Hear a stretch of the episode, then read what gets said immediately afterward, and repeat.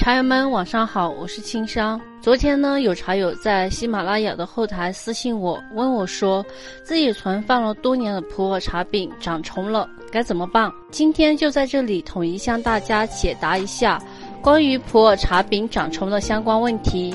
第一呢，我们要搞明白普洱茶饼里长的虫子是什么虫呢？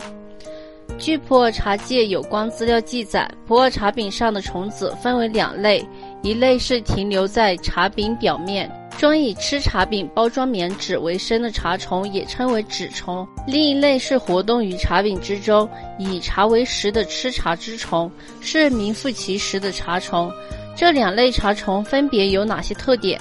纸虫呈白色，个头很小，动作灵敏，移动速度特别快。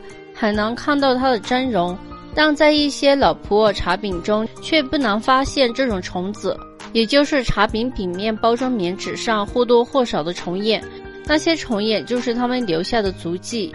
但这种虫专吃棉纸不吃茶，不会对茶品的品质产生过大的影响。茶虫一般呈灰色或者黑色，个头小，活动于茶饼内，以茶叶为食。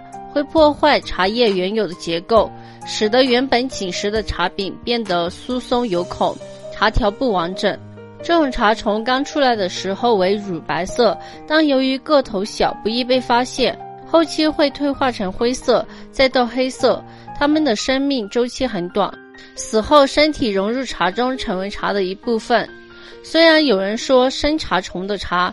其分泌物会溶于茶中，与有名的虫屎茶同理，可以喝，而且茶汤的滋味更好，较没有长虫的普洱茶要有营养。但这样的茶终究不是经过专业处理的虫屎茶，不能与虫屎茶同盖而论。其次，普洱茶饼为什么会长虫子？普洱茶饼上有纸虫，是因为饼面的包装纸一般用的是棉纸。棉纸材料本就容易被昆虫类藏食，所以长期在阴凉之地、有一定年份且没有经过化学处理的棉纸就会被纸虫藏食。普洱茶饼上茶虫则是受茶中丰富的内含物质吸引，且茶饼又受过阴冷湿气的影响，温湿条件达到茶虫生长所需要的。